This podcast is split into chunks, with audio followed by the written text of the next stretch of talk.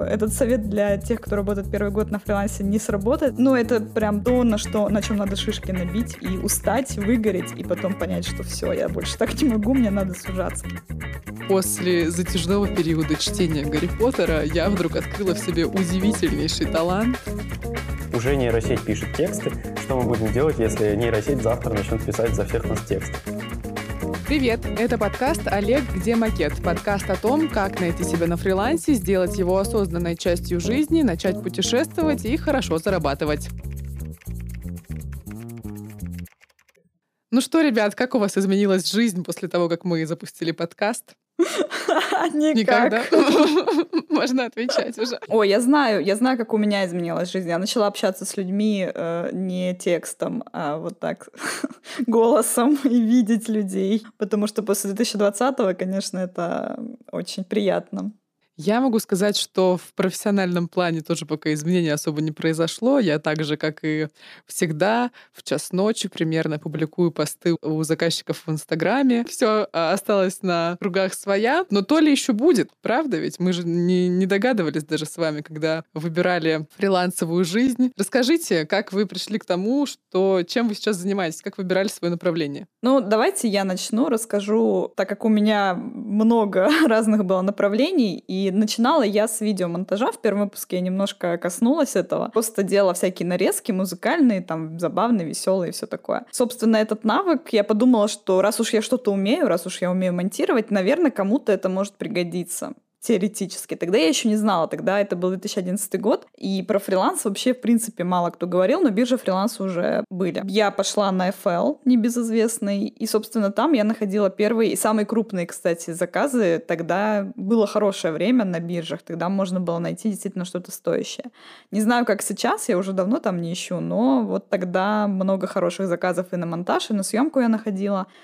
И потом, когда в какой-то момент я устала от монтажа, я очень долго монтировала всякие уроки, образовательные видео. На Puzzle English я работала, тогда мы делали видео по английскому языку. И просто в какой-то момент я поняла, что выгорела, потому что делаю... Ну, у меня было ощущение, что я делаю одно и то же. И мне хотелось как-то расширяться, мне хотелось какой-то большей свободы в плане создания контента, наверное, потому что я всегда любила писать, помимо прочего. И мне, наверное, просто захотелось еще присоединить к видеоконтенту текстовый контент. Я стала интересоваться, соответственно, написанием статей, социальными сетями. Тогда SMM начал расти прям достаточно активно, и из просто какого-то публикации котиков превратился во что-то более осознанное. Мне стало это интересно изучать, и вот так постепенно я из видеомонтажера выросла до контент-маркетолога, который занимается разными типами контента. И все это, в принципе, шло от такого внутреннего импульса, от, именно от интереса. Я никогда не ориентировалась на то, что будет более выгодно, потому что когда я начинала, еще было непонятно, что выгодно, и выгорит ли это все вообще, получится ли у меня вообще этим заниматься. И я просто шла от огромного интереса, мне просто было дико кайфово заниматься съемками, я обожала ходить на съемки, организовывать съемки, монтировать и этим всем заниматься. Ну и потом то же самое у меня было с текстами, и сейчас до сих пор мне очень нравится заниматься текстами, я тоже постоянно читаю, и вот этот э, внутренний огонь меня все время подгоняет вперед. И вот сейчас я тоже, кстати, на некотором распутье думаю, куда еще дальше двигаться, потому что, опять же, хочется еще что-то добавить. Слушай, ну здорово. А если бы ты э, спустя время меняла направление, что бы это могло быть? Ну, сейчас я уже гораздо больше знаю о фрилансе и о направлениях. Ну, собственно, это моя работа в какой-то степени уже. В принципе, мне всегда было интересно заниматься текстами и маркетингом, онлайн-образованием, точнее, просто образованием. Мне нравится идея передавать, э, структурировать знания передавать их людям, которые еще с ними не сталкивались. Сейчас онлайн-образование очень растет быстрыми темпами, там достаточно хорошие бюджеты у заказчиков. Ну и в целом очень много всего интересного появляется в этой сфере, и я как раз в эту сферу смотрю, именно чтобы углубиться, что-то делать для нее. А если бы я не занималась онлайн-образованием, то, возможно, я бы пошла в сторону геймдева. Вот геймдев и то, что связано с играми, 2020 год опять же дал э, большой буст и так быстро растущей сфере геймдева. И я бы пошла туда, наверное, возможно, тоже заниматься маркетингом, текстами, в принципе, нет большой разницы, чем заниматься в такой быстрорастущей сфере. Смотри, um, давай для людей вроде меня. Геймдев — это про игры, правильно? Это про видеоигры, да. Создание видеоигр, разработка их, э, как мобильные, так и десктопные, разные виды игр. Ну, ты размышля... размышляла о том, что занималась бы в этой сфере продвижением. Ну, возможно, так как это наиболее близкая мне тема, я не очень, э, не очень в разработку и не очень в дизайн, именно такой там иллюстрация, дизайн это не совсем мое я бы, наверное, пошла в сторону маркетинга. С другой стороны, освоить можно все что угодно. Смотри, ты, ты написала книгу, а вот вдруг тебе в этот момент э, пришла в голову мысль, и ты придумала уже игру на мобильный телефон. Представляешь, какое дополнение, бонус по QR-коду на э, обратной стороне обложки. Да-да-да, это было бы прикольно. Но у меня я немножко в другую сторону иду. Я иду в сторону стартапов и сервисов, потому что у меня уже есть сервис по учету финансов фрилансера. Я бы хотела его дальше как-то развивать и расширять. Но это тоже создание, создание какого-то конечного продукта, как и игра. Я выбрала направление, на самом деле, оно, мне кажется, выбрало меня само. В школе, еще в среднем, может быть, классе в шестом или в седьмом, после затяжного периода чтения Гарри Поттера, я вдруг открыла в себе удивительнейший талант использовать прилагательные в, прил- в предложениях. И, значит, моему учителю по, русскому, по русскому литературе все это так понравилось, что она начала говорить мне, чтобы я писала на литературные конкурсы. Ну и вот со школы как-то с текстами я задружила. Примерно спустя, наверное, года четыре. Я как раз после, по окончании школы поступила на факультет журналистики. Ну и тут понятно, что с текстами нас связала еще больше жизнь. Но, несмотря на это, я пробовала себя как и в кадре, так и за кадром, как медиа-менеджер. Но тексты всегда где-то были рядышком. Поэтому, если вы помните историю из прошлого эпизода, как я лежала жарким июльским днем в черешне, с черешней на кровати, ну, в черешне тоже, наверное, в определенный период я могла полежать. Вот. Первое, о чем я подумала, это вот как раз были тексты, чтобы начать писать для кого-то. В тот период, как раз в 2018 году, SMM был просто на пике.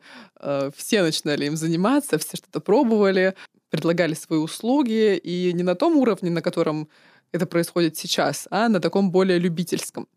И несмотря на то, что первый мой, заказчик как раз э, попросил создание и ведение аккаунта под ключ, то есть такой комплексный SMM, всегда у меня был упор на текст, и всегда я этим занималась с большим удовольствием. Вот. И потом спустя время нашелся уже другой заказчик, более крупный, московский, и я начала писать сценарии для шоу на Ютубе. Ну, в общем, с текстами как-то это все очень хорошо у меня сложилось, сложились отношения. Вот, возможно, еще, ну, невозможно, я уверена, что это из-за того, что все-таки я занимаюсь журналистикой по жизни, и тут сценарии тоже очень хорошо легли, когда ты представляешь себе кадр, составляешь вопросы для интервью и так далее. Вот, так что мне кажется, в моем случае направление выбрало меня само, еще когда мне было 13 лет. Да, я хотела сказать, э, ты сказала по поводу того, что любила писать, и тебя отправляли на всяческие литературные конкурсы. Очень э, у многих, так как я учу копирайтеров, э, многие приходят как раз с той мыслью, что если я активно писала сочинения в школе, то, наверное, мне стоит заниматься текстами. Это, с одной стороны, так, потому что я тоже на самом деле очень любила писать сочинения в школе, в принципе, любила работать с текстом, но, правда, первым моим направлением был видеомонтаж, и только потом я пришла к текстам. И с другой стороны, тут просто, мне кажется, важно добавить эту ремарку, но я, как всегда, с высоты некоторого опыта общения с новичками, э, замечаю, что люди, которые хорошо писали сочинения, ну или любили писать сочинения, немножко потом путают художественные тексты с коммерческими, и когда приходят на фриланс, ну и, в принципе, мне кажется, это может быть проблемой не только копирайтинга, когда тебе чем-то нравится заниматься, и ты потом хочешь это делать под заказ для заказчиков за деньги, оказывается, что там все очень сильно отличается, и это тоже, мне кажется, в тему выбора направления, понимать, что когда ты будешь свое хобби, например, монетизировать и переводить на какие-то коммерческие рельсы, нужно помнить, что это очень сильно разные вещи. Если тебе чем-то нравится заниматься, тебе может э, для заказчиков очень сильно не нравится как раз это делать, потому что там гораздо меньше свободы, точнее, там, в принципе, гораздо меньше творчества, много рамок, и заказчики попадаются разные, и, э, допустим, они там что-то хотят сделать, и ты понимаешь, что это все испортит, но для них это важно, там, для какого-то результата маркетингового, например. И, в общем, здесь нужно, когда ты выходишь, нужно, важно пробовать себя в разном, но при этом понимать, что фриланс и коммерческая деятельность сильно отличаются от хобби и творчества. Ну вот по части текстов я могу добавить, что это в некотором роде для меня было немного проще, потому что ты всегда понимаешь, ну ладно, не всегда, но в идеале ты понимаешь, чего от тебя хотят. Хотя бы примерно какие-то очертания, в общем, есть. Э, силуэт какой-то тебе рассказывают, э, что хотят увидеть на выходе, и это немного упрощает задачу, потому что ты сам не мечешься по этому огромному полю своих идей и выбираешь что-то одно конкретное. Но Бывают ситуации, конечно, когда заказчик не понимает, чего он хочет. И вот тогда у тебя подключается режим электровеника, и ты начинаешь, в общем, перебирать все эти задачи и думать, боже, а что же ему предложить? Андрей, э, ты нам рассказывал увлекательнейшую историю, как ты работал... Что ты смеешься? Как ты работал в магазине, значит, продавцом, и вообще очень много у тебя было в жизни э, увлекательных профессий. Так вот, как ты выбрал свое направление удаленной работы? Первую свою профессию я выбрал, потому что подсмотрел ее у своей подруги, которая занималась SMM, и мне это понравилось. Мне показалось, что в SMM есть свобода, есть какие-то классные веселые штуки, можно делать смешную рекламу, можно классно писать посты, в общем, общаться с э, подписчиками и всякие креативные штуки придумывать в соцсетях. Вот и с таким настроением я, собственно, и пришел в SMM, потому что это, кажется, про разные типы задач, которые ты можешь решать, разные инструменты и довольно много свободы, потому что никто не знает, как правильно, какое-то более-менее новое направление, и ты приходишь туда и тоже можешь что-то принести свое. Поэтому я долго не думал, я просто выбрал SMM. Ну и для этого не нужно учиться. То есть если для программистов тогда уже надо было какое-то образование иметь, программистов даже учат в университете, СММщиков нигде не учат до сих пор э, в формальных каких-то институтах. Это курсы, Поэтому я думаю, ну раз нигде этому нельзя научиться, так и я без образования пойду как бы в профессию зайду. Спустя время я начал выгорать в SMM. В SMM очень быстрый контент, то есть ты написал пост, он улетел вниз, про него все забыли. Во-вторых, проблема была в том, что когда я работал на фрилансе SMM щиком, часто приходил малый бизнес, и малый бизнес сам не знал, что ему надо. У них не было ни маркетинга, у них не было ни бизнес-стратегии, и нам приходилось вместе с ними придумывать эту маркетинг и эту бизнес-стратегию. То есть, условно говоря, приходит клиент, я его спрашиваю, чем отличается ваш продукт от других? Он говорит, ну, не знаю, у нас все классно. Вот я не знаю, у вас было такое или нет? У меня было, когда клиент пришел с запросом, блин, ну сделай, чтобы продавалось. Ты начинаешь спрашивать, типа, окей, а почему как бы ваши вообще товары там или услуги будут покупать. И он говорит, ну, ну, классные. У меня была немножко другая история. Просто разные бывают заказчики. И человек, ну, прям себя тоже нахваливал, что он просто уникальный вообще специалист, потрясающий. Он, он хотел курсы запустить, он проводил до этого тренинги и консультации. Не знаю уж, насколько он действительно уникальный и потрясающий, но для того, чтобы делать вот этот курс, упаковать его, сделать лендинг под него, я, соответственно, отправила ему бриф, который нужно было заполнить. Мы очень долго с ним это все обсуждали, это все еще было без оплаты, я тогда зря не взяла, конечно, оплату, потому что получилась практически консультация. Я выслала ему этот бриф, и когда он его заполнил, он понял, что ему не, я не нужна как специалист, специалист, потому что он так настолько круто заполнил этот бриф, настолько хорошо я эти вопросы ему подобрала, что он просто сам может уже этот лендинг написать. И я, наверное, чересчур перестаралась в этом смысле, когда готовила этот бриф, что получилось вот настолько все прекрасно, что я ему уже не нужна была. С одной стороны, когда человек не знает, как себя описать, это плохо. Но когда ты ему помогаешь, и он от тебя отказывается, это вот я не знаю, насколько, насколько это хорошо меня характеризует как специалист. А у меня была проблема в том, что я начинаю влезать в маркетинг, вместе с ним составлять там УТП и какие-то его бизнес-стратегии делать, и я понимаю, что я уже делаю не свою работу, за которую мне не платят. И я вот из-за этого тоже начинаю выгорать. То есть я начинаю делать много работы, а без, ну, а без меня никто ее не сделает. То есть я понимаю, что соцсети не потянут. Я что сделал? И это вот тоже про навыки. В общем, я пришел в офис перед большой доской такой, знаете, маркерной доской на всю стену встал, попробовал выписать вообще, из чего состоит профессия SMM-менеджера. Получилась такая большая ментальная карта, профессии SMM-менеджера. И из нее я попытался типа обвести красненьким, о чем мне здесь нравится а что бы я хотел здесь делать, вот из этого утащить куда-то еще. И получилось очень забавно, а, что нравится мне контент, креатив и коммуникация. В общем, из этих трех кусочков у меня сложилась моя следующая профессия, вот как бы редактура, решение задач заказчика с помощью контента, разных задач и разными инструментами. И здесь уже соцсети стали не моим полем да, работы, а инструментом, с помощью которого я могу решать какие-то вот задачи заказчика.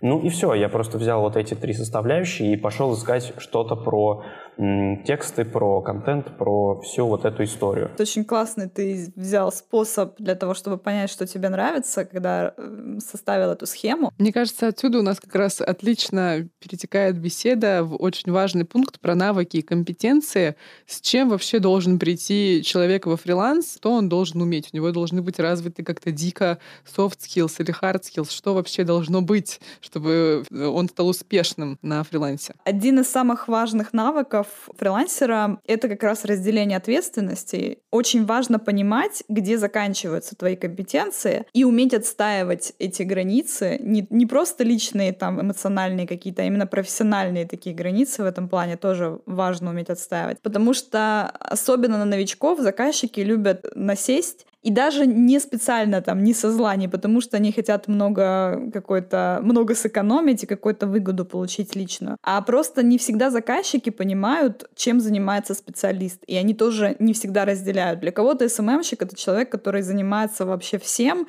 всем маркетингом, все, что связано с социальными сетями, и настраивает рекламу и прочее. Для кого-то есть СММщик, который просто отдельно делает контент, другой человек занимается настройкой рекламы и так далее. То есть тут бывают очень сильные расхождения.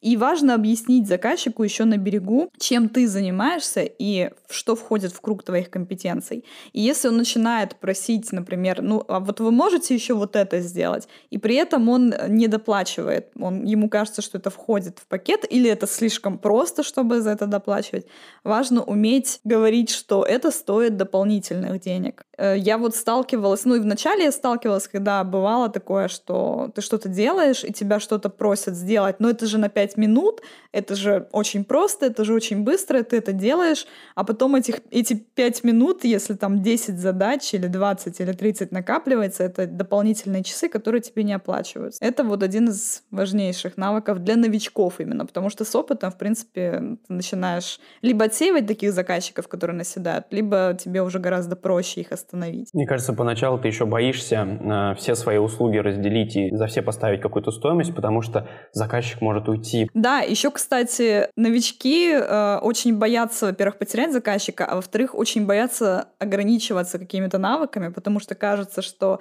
ну как же я откажу заказчику или скажу, что я не знаю, как что-то делать? Я же покажусь ему каким-то вообще э, не специалистом, и он подумает, что я просто обманщик, мошенник и все такое. И на самом деле это тоже один из таких э, важных навыков, которому надо в течение жизни, наверное, вообще учиться. Уметь говорить «нет» и уметь не делать все, то есть позволять себе не быть вот таким многоруким многоногом, да, который умеет, делает все, и все это ну, на таком среднем уровне. Лучше сузиться и делать что-то одно, но очень круто, и брать за это больше денег, и пусть будет меньше заказчиков, но они просто больше денег заплатят, и тебе меньше работы, по сути, нужно будет делать, и меньше нервов ты на это потратишь. Но это всегда приходит с опытом. То есть первый год, я думаю, что этот совет для тех, кто работает первый год на фрилансе, не сработает. Но это прям то, на, что, на чем надо шишки набить, и устать, выгореть, и потом понять, что все, я больше так не могу, мне надо сужаться. Ну вот похоже на то, что у тебя было, Андрей, твои Я ситуации. думаю, что основной навык фрилансера и такой ключевой, который должен быть у человека, который хочет начать работать на себя или хочет начать работать удаленно, это ответственность. И ответственность во всем это очень такое абстрактное понятие э, на в данную секунду разговора, потому что ответственность может быть за сроки, которые ты обещаешь уложиться. Ответственность может быть за то, что ты вообще сделаешь эту работу, а не исчезнешь. Ответственность может быть перед собой за то, что ты заработаешь в этом месяце конкретную сумму, которую ты поставил себе в цель. Ответственность может быть за то, что ты найдешь себе заказчика на замену старому, если тот куда-то делся от тебя, ушел, или ты от него решил отказаться. Ну, то есть очень много таких подпунктов у ответственности, и поэтому я считаю, что это все-таки такой ключевой навык, когда ты, короче, отвечаешь за все сам, даже если ты работаешь в команде. В плане у тебя также поле зрения остаются и заказчики, и деньги, и сроки, и ты сам. Да, и глобально ответственность за свою жизнь. И это как раз переломный момент жизни, мне кажется, если ты остаешься потом в итоге, потому что многие ломаются на этом моменте. Тяжело действительно перестроиться, потому что в найме тебе дают задачи, тебе в определенные дни присылают зарплату ты понимаешь, как там все устроено, ты знаешь, где можно отлынивать, где можно там пойти перекурить или просто отдохнуть. И по сути никакие вот эти перекуры, перерывы и какое-то более-менее такое наплевательское отношение к работе, ну, конечно, от офиса зависит, но тем не менее, оно особо сильно не влияет на зарплату. Ну, если ты сильно не косячишь, то в любом случае тебе будут платить. А на фрилансе все переворачивается. Ты уже вот работаешь, получаешь деньги, не работаешь, отдыхаешь, перекуриваешь, чай пьешь. Вот, я хотела сказать сказать, деньги. Я хотела сказать и, соответственно, про. Да. Чем прекрасно и замечательно работа по трудовому договору. В большинстве трудовых договоров есть графа отпуск и отпускные, которые ты получаешь за дни, по сути, в которые ты не работаешь, в которые ты отдыхаешь. А на фрилансе, ну, разумеется, отдыхать нужно, это как часть жизни обязательно, обязательная причем часть. Но Тут тоже про ответственность перед самим собой. Ты можешь поработать три дня в неделю, понятно, какой будет финансовый итог, а также у тебя, ну, с другой, другая сторона медали, у тебя может быть пять рабочих дней, также два выходных, и там, не знаю, раз в полгода отпуск или раз в три месяца. И это, конечно, уже будут совершенно другие цифры, если мы говорим о зарплате. Ну да, но на самом деле нет такой прямой зависимости, если посмотреть более глобально. Ну да, еще все зависит от количества работы, от того, сколько ты берешь за свои услуги. Угу. Смотри, тут получается еще и ответственность за свое здоровье и физическое состояние. И действительно отдыхать очень важно. Очень важно так распределять время, чтобы рабочие часы были максимально максимально продуктивны. И я это к тому говорю, что можно больше зарабатывать, когда ты работаешь всего три дня в неделю, чем если ты работаешь пять дней в неделю. Пять дней в неделю человек работает по 12 часов. Ну вот на фрилансе это очень легко себе организовать, потому что если ты загружаешься работой, недостаточно хорошо там как-то ее распределяешь, и ты просто с утра до ночи сидишь и работаешь. В какой-то момент ты выгораешь, и ты уже просто не можешь работать, ты косячишь, ты не можешь брать новые заказы. Какое-то время тебе приходится, или ты заболеваешь, или какое-то время тебе приходится прям брать себе намеренный такой принудительный отпуск, чтобы отдохнуть. А если же ты работаешь три дня в неделю, ты можешь так себе все организовать, чтобы эти три дня были настолько продуктивные, насколько это вообще возможно. На фрилансе ты не можешь не работать совсем. Люди, которые выходят на фриланс, ну, большинство говорят, что ты начинаешь работать постоянно, ты заканчиваешь работу, у тебя нет такого, что ты приходишь из офиса, и все, и у тебя останавливается работа. Все равно в голове что-то прокручивается. Ты думаешь, как лучше сделать проект, как лучше оформить свое портфолио, как вот написать этому заказчику. А вот тот заказчик, который завис, что ему написать, чтобы он э, дал мне работу. Или там какой-то конфликт решить. У меня я себя ловлю на, на том, что там в час ночи я засыпаю, я уже в полусне нахожусь, и потом думаю, о, а можно еще вот такой пост написать. То есть у меня работа не заканчивается в мозгу, ну, я не могу ее отключить. Это тоже, кстати, такой момент, момент, этому нужно, нужно учиться отключаться от работы, и не всегда это получается, даже если ты суперопытный уже. Но для меня это, наоборот, кайф, потому что в этот момент у меня работа стала частью жизни, а не жизнь частью работы. И нет каких-то вот жестких э, необходимостей приходить куда-то определенное время и сидеть там. Я понимаю, что это мой выбор, то есть я знаю, что мне надо найти заказчика, потому что я хочу вот это, вот это, вот это. И уже ты сам как-то там маневрируешь, где-то перерабатываешь, но зато ты понимаешь, что я работаю на себя, я делаю то, что я хочу, и это, мне кажется, как-то, ну, все-таки греет какая-то вот эта ответственность за свою жизнь. Ты ее как-то видишь, чувствуешь, и приходится что-то делать. И вот тут, мне кажется, еще такой следующий навык важный возникает. Хорошо работать. В любом случае на удаленке приходится работать. Тебе не получится как бы сделать вид, что ты работаешь. Тебе не получится просто сидеть за компьютером и что-то печатать. Тут э, тебе приходится отвечать за результат и как бы работать на результат. Поэтому я думаю, что научиться работать просто сесть и работать, это, ну, такой важный тоже навык. Да, и, кстати, самое приятное на удаленке, что тебе и не нужно делать вид, что ты работаешь, потому что если ты уже устаешь, ты понимаешь, что ну я пойду отдохну, попью чай, и тебе никто не будет за это ничего говорить, потому что ты знаешь, что ты можешь в 8 вечера или там в полночь, если тебе не спится, сесть и поработать и сделать тот объем, который тебе необходимо. И при этом, допустим, ты там с часу до четырех просто сидел и играл там в какую-нибудь в какую-нибудь игру, если тебе так хотелось. Я думаю, что еще фриланс — это про качественную коммуникацию, потому что есть люди, которые уходят из офиса, и там, к сожалению, они получали задачи регулярно и не просили об этом. Они не искали себе работу. Работа, грубо говоря, всегда приходила к ним сама. У них всегда были задачи, и всегда э, было то, что нужно сделать, за что человек получит работу. Ой, за что человек получит зарплату, еще больше работы за то, что сделал работу. Нет, спасибо.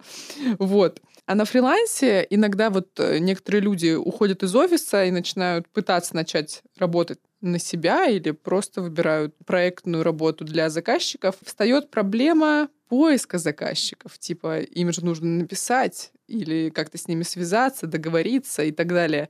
А ты просто, блин, ну не умеешь просить о том, чтобы тебе дали работу.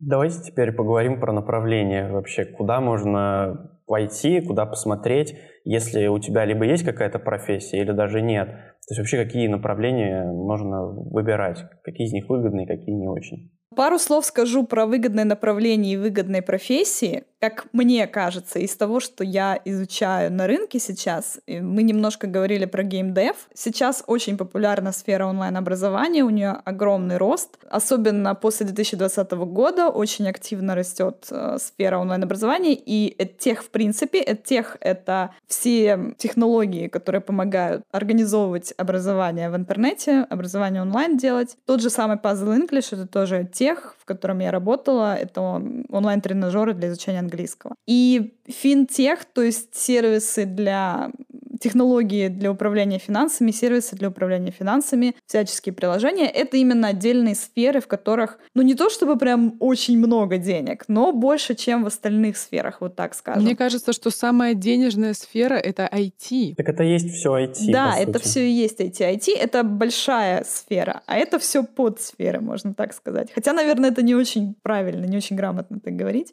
Но IT — это информационные технологии. Соответственно, EdTech, FinTech — это тоже технологии. Есть еще там биотех. В общем, все, что связано с технологиями, да, действительно, это больше всего денег. Но я просто говорю про то, что выросло за последние буквально пару лет, и особенно на фоне 2020 года, на фоне коронавируса, геймдев, онлайн-образование, финтех.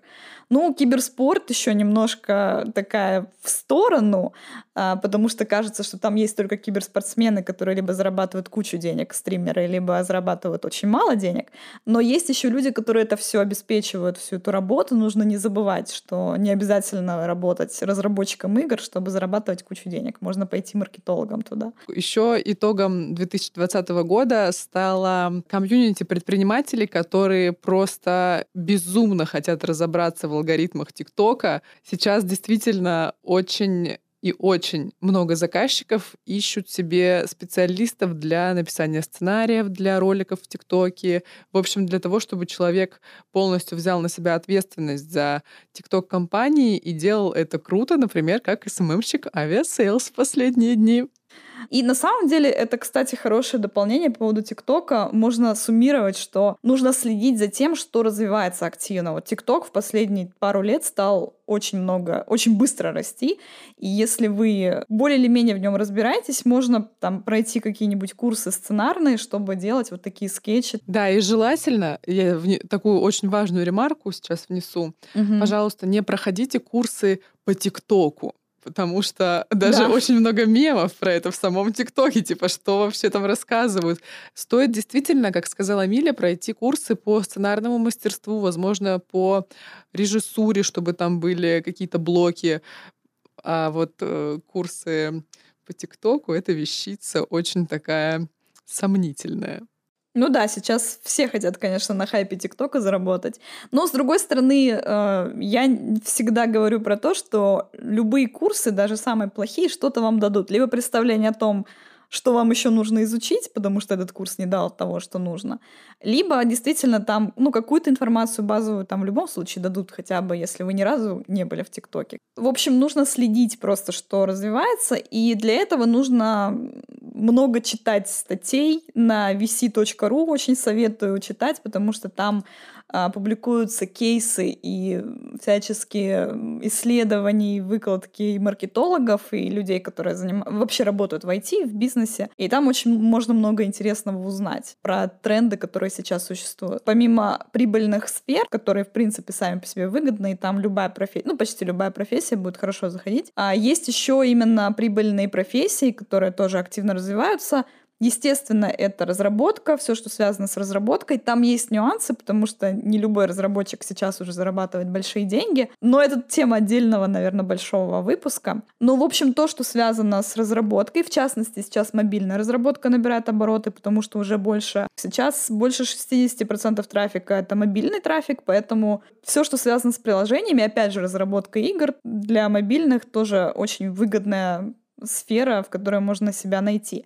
UX, UI дизайн — это дизайн э, интерфейсов. Ну, это загадка какая-то для это меня. Это разработка интерфейсов, да. Это такое сочетание маркетинга и дизайна, когда вы делаете не просто красивый сайт, но этот сайт должен еще решать какие-то задачи. По сути, сейчас все идет к этому. Сейчас я просто еще проведу некоторую аналогию, потому что копирайтинг первое время это было просто написание разных текстов, и сейчас уже есть понимание, что там те же социальные сети, те же статьи должны какую-то цель для бизнеса выполнять, то есть продавать, набирать зака- э, подписчиков, там, лидов и так далее. То же самое происходит с дизайном. Просто веб-дизайн, просто красивые сайты теперь должны быть не просто красивыми, а еще отвечать каким-то целям, помогать бизнесу больше продавать, помогать пользователям, которые заходят на сайт, быстрее находить то, что им нужно, и, в общем, улучшать взаимодействие пользователя с сайтом и бизнеса, соответственно, с сайтом. Это то, чем занимается UX-UI-дизайнер. Буквально на днях я читала описание новой книги. На площадке Альпина теперь продается эта книга как раз про UX писательство. Это первая книга на русском языке, которая об этом рассказывает. Это не учебник. Ну, в общем, они в описании не называют это учебником. Это просто сбор советов, скажем так. Справочная информация.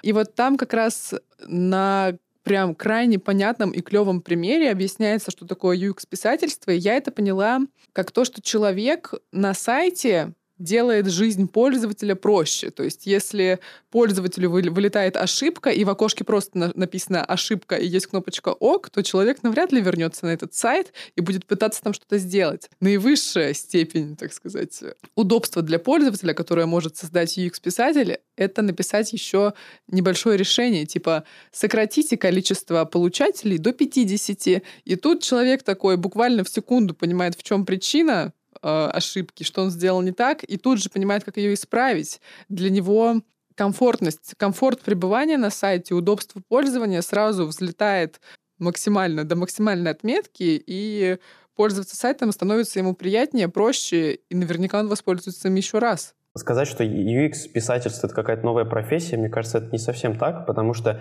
если текст а, при ошибке не помогает пользователю понять, в чем ошибка и что ему делать с этим, это проблема не в профессии, а проблема в тексте. И раньше этим занимались ну, разработчики, как бы другие люди, не было специ- для специального человека для этого. Типа не было копирайтера, который пишет окон об ошибке, что не так и как это исправить. Да, есть такое. Просто на самом деле, чем дальше, тем больше профессий отпочковывается от каких-то больших. И тот же дизайнер, UX, UI-дизайнер, по сути, вот это UX-писательство в какой-то степени отпочковалась и от дизайна, и от копирайтинга, и, и получилась какая-то новая профессия. Потому что появился спрос на то, чтобы делать более удобные интерфейсы сначала, то есть появились UX-дизайнеры, и потом появилось понимание, что интерфейсы у нас классные, а тексты к этим интерфейсам какие-то странные. Нужно менять. Нужно искать каких-то других людей, которые будут это писать правильно. Я думаю, что есть еще такая важная штука при выборе направлений профессии в принципе, учитывать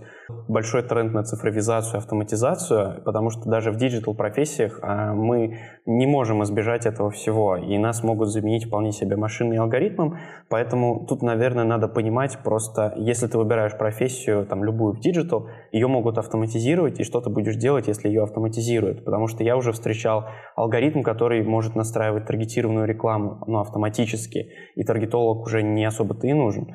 И, в принципе, если посмотреть сейчас на рекламные кабинеты, они становятся все более, ну, профессиональнее с точки зрения э, вот алгоритма и простыми, чтобы заказчик просто сам без чьей-то либо помощи нажал две кнопки и запустил таргет.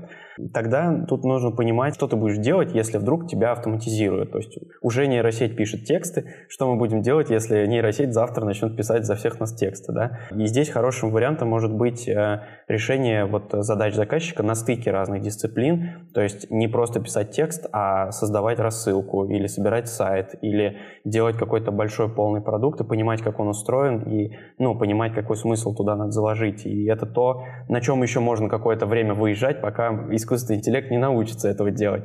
И потому ну что да, кажется, это что это будущее. Да, будущее далеко, и оно еще не наступит, но вот случился ковид, и уже дроны пошли доставлять еду. И еще 5-10 лет, и дроны начнут писать за нас текст. Поэтому здесь очень важно. И начнут сначала готовить эту еду, а потом научатся ее продавать лучше, ее чем продавать, человек. конечно. Да, но мне кажется, нам не нужно сильно пугать э, новичков, которые сейчас выходят, а то они я хочу быть копирайтером, а оказывается, меня через 10 лет заменят, зачем мне тогда вообще что-то делать? Мне кажется, тут... Ну, эти 10 лет можно провести продуктивно, да, да, не да. пугайтесь. Мне кажется, просто нужно всегда держать в голове, что нужно стремиться делать больше. То есть ты можешь начинать с простых текстов или с простых баннеров, просто с самого начала поставь себе такой вектор, чтобы не оставаться на этом уровне, когда ты просто исполнитель и просто что-то набираешь или просто что-то рисуешь э, по техническому заданию. Э, действительно нужно стараться выполнять задачи и искать, какие задачи дают заказчики, то есть понимать, что это будут за задачи. Если мы берем, например, настройку рекламы таргетированной, действительно, сама настройка скоро, уже в ближайшие пару лет, наверное, будет автоматизирована в рекламном кабинете. Но то, что пока еще не автоматизировано 100%, это всяческие рекламные креативы и тексты, которые приводят людей, потому что от картинки, от текста очень много зависит и стоимость клика, и кто придет к тебе. И самое главное, куда они придут и что будет дальше происходить с этими людьми. И это уже про воронку продаж, про настройку какой-то стратегии маркетинговой, понимание, что ты сейчас приведешь как таргетолог людей, например, на вебинар, и потом, куда они пойдут, и нужно подготовить этот э, лендинг для вебинара, и подготовить потом эту воронку там прогрева, допустим, рассылками. То есть видеть картину целиком. И вот нужно стремиться не только к тому, чтобы делать это, но и к тому, чтобы узнать, а что вообще помимо твоей основной вот этой деятельности, что есть еще рядом, как ты встраиваешься в эту бизнес-стратегию клиента и в его бизнес, что ты делаешь, и куда дальше потом это все идет, то, что ты делаешь. Давайте резюмируем, как выбрать направление. Я думаю, что сначала нужно поймать какой-то внутренний импульс, что тебе, к, че, к чему тебя тянет, что тебе нравилось, возможно, делать когда-то или нравится сейчас, в чем тебе бы хотелось развиваться и о чем хотелось бы больше узнать. Начать есть смысл с этого, а дальше уже посмотреть, нравится ли тебе делать это под заказ за деньги, или, может быть, стоит что-то освоить другое, а вот это любимое дело оставить как хобби. То, угу. какие навыки прокачать, зависит от направления, которое вы выбираете. Допустим, если вы идете в дизайн, то тут, конечно, стоит на первых порах освоить Photoshop, возможно, какие-то другие редакторы. Технические и... навыки, да, получить. Да-да-да, технические навыки получить. Тут получается начальный набор таких профессиональных навыков, в которые ты заходишь в профессию. Получается, ну, умение отстаивать свои личные границы, ответственность, умение распределять нагрузку, управлять режимом дня, чтобы не выгореть и не умереть, а, работать на результат, умение продавать, вести переговоры и принципе, просто вести какую-то качественную коммуникацию. И по поводу направлений, да, что выбирать? А, медтех, биотех, киберс, э, киберспорт, геймдев, эдтех, в общем, все, что связано с технологиями и креативной индустрией, какие-то, это где творческие профессии пересекаются с технологиями, все, что так или иначе с ними синтезируется, можно выбирать, и это то, что не устареет там, в ближайшие 20-30 лет. Я думаю, тут ну, не ошибешься, если пойдешь куда-то туда. Но а что именно выбрать, надо смотреть, конечно, на какие-то тренды, на то, что происходит в мире вокруг, как меняется общество и какой запрос есть у людей. Да, еще я хотела сказать, что обязательно нужно пробовать себя. И самый простой способ попробовать — это открыть Сейчас куча есть вебинаров на Ютубе бесплатных э, от разных школ, и просто выбрать для себя несколько профессий, которые тебе интересны, посмотреть эти вводные вебинары, там обычно рассказывают, чем этот человек занимается, какие нужны навыки, где это все можно освоить, сколько человек за- зарабатывает на этой профессии. И попробовать сделать какие-нибудь мелкие штуки, обычно на подобных вебинарах делают, допустим, простые баннеры, простые лендинги, простые тексты пишут. Можно все это сделать, попробовать, на это уйдет, ну, там, несколько дней. Тогда ты поймешь, нравится ли тебе этим заниматься, потому что вот так просто представить, а понравится ли мне быть UX-дизайнером, а понравится ли мне быть там в геймдеве работать. И не переживать, если не получится и не понравится, потому что все это уйдет не в ведро и не в мусорку, а пригодится просто для будущей работы.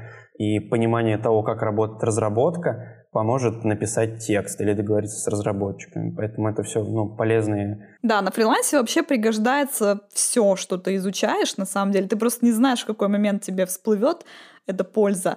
Но в любом случае понимание того, как в принципе работает вся эта IT-сфера, оно всегда полезно. Ты всегда знаешь пути отступления, если что, ты всегда знаешь какие-то смежные моменты, можешь узнать, как э, смежные навыки получить, смежные сферы, как работают, объяснить это заказчику при необходимости, написать об этом. В общем, все, что вы изучаете, это супер полезно. Главное изучать, главное что-то делать, не сидеть без дела и не ждать, пока оно само свалится. А в следующем эпизоде мы поговорим про частые заблуждения, вопросы новичков, которые впервые сталкиваются с фрилансом, поиски заказов и работы с клиентом. Чтобы не пропустить следующий выпуск, подписывайтесь на нас в Apple подкастах, Яндекс.Музыке, Castbox, ВКонтакте и любых других приложениях, где вы слушаете подкасты. Пока! Пока! Пока!